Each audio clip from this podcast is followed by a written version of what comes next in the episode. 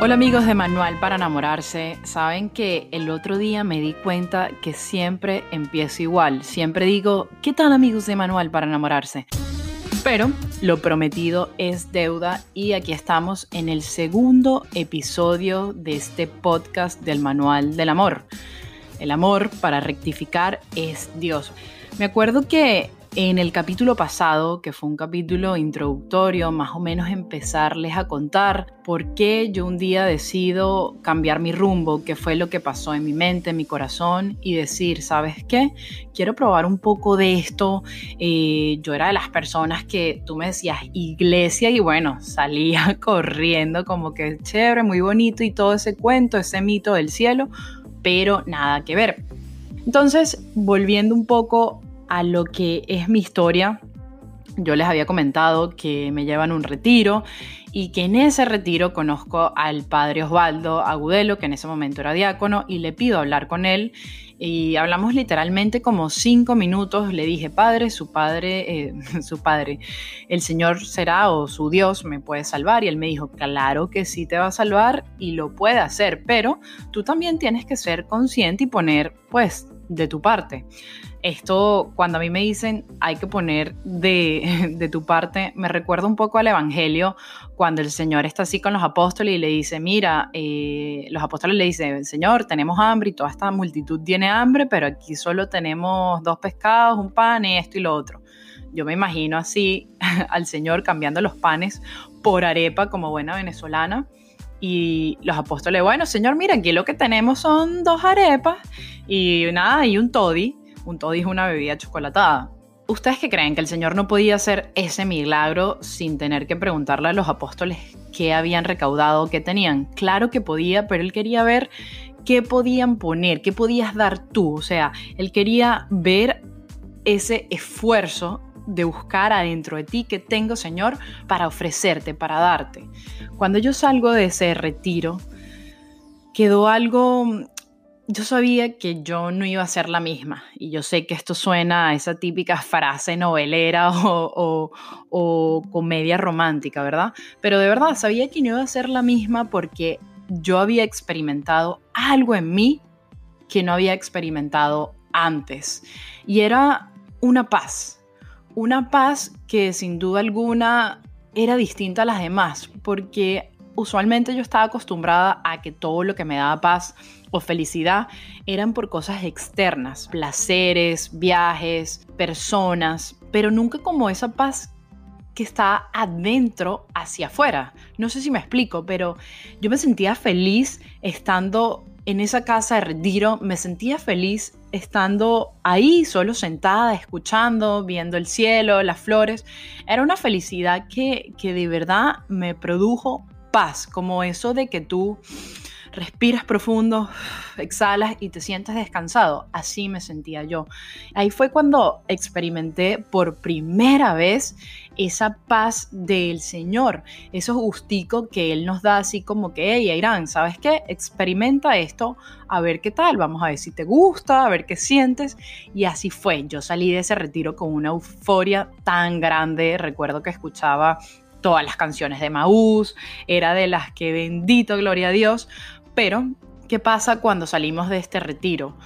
Uno sale emocionado, uno sale distinto, uno sale cambiado, es como cuando te vas a ese spa, pero en este caso ese spa del alma.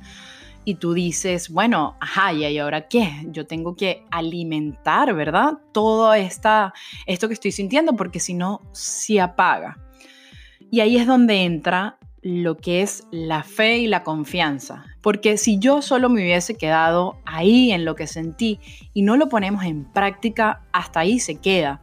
Eso no quiere decir que todo lo que hace el Señor da fruto. Él siembra siempre una semilla pero hay que ejercitarla, hay que echarle, como decía Santa Teresa de Ávila, tú tienes un jardín, si tú no le echas agua a ese jardín, las flores nunca van a crecer, esas flores que, que sembraste, o capaz crecen, pero tarda un poco más. Ahí yo decidí acercarme de verdad a una iglesia, le marqué al padre Osvaldo Agudelo y le dije, padre, yo quiero seguir hablando contigo, quiero, quiero como que hablar y aparte esto es gratis, porque ya yo había gastado tanto dinero en psicólogo y ni te cuento en psiquiatra.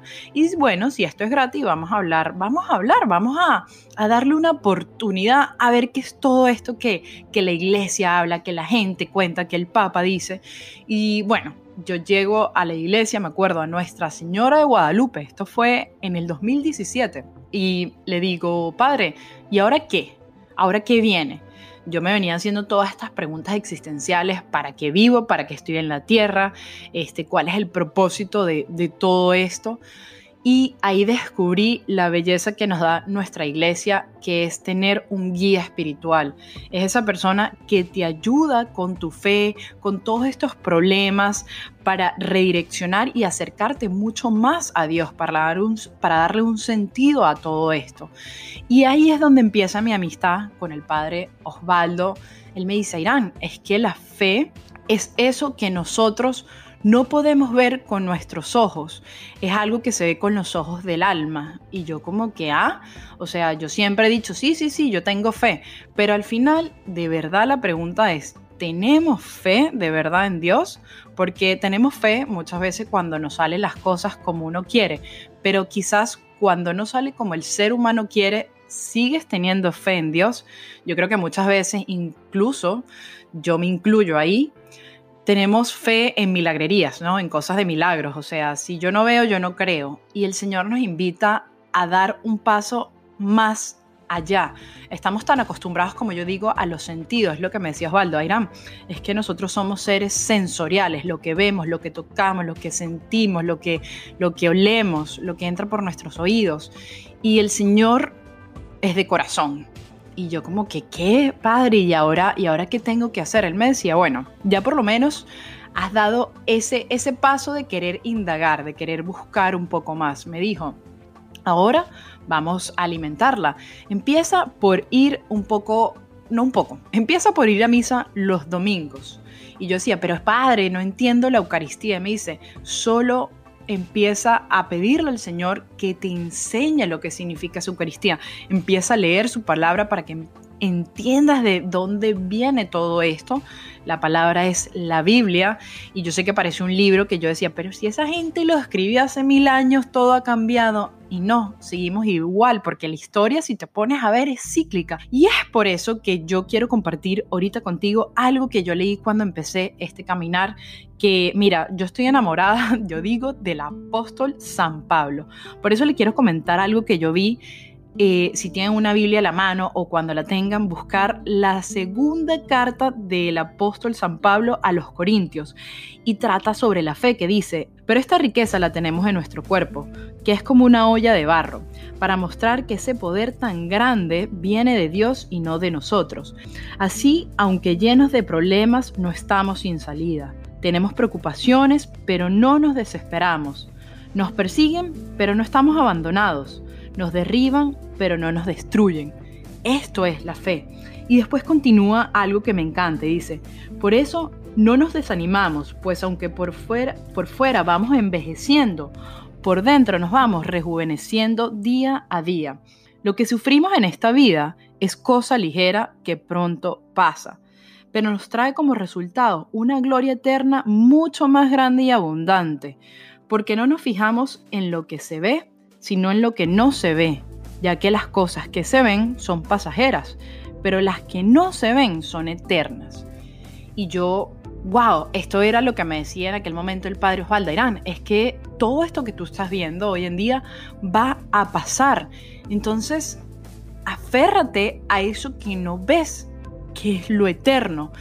Y no te creas, esto es una lucha diaria.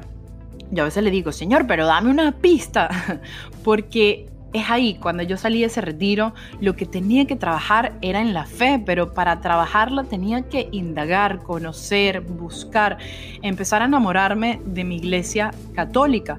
Y cuando tú empiezas a alimentar esa fe, es donde nace, o por ejemplo, en mi caso, la confianza.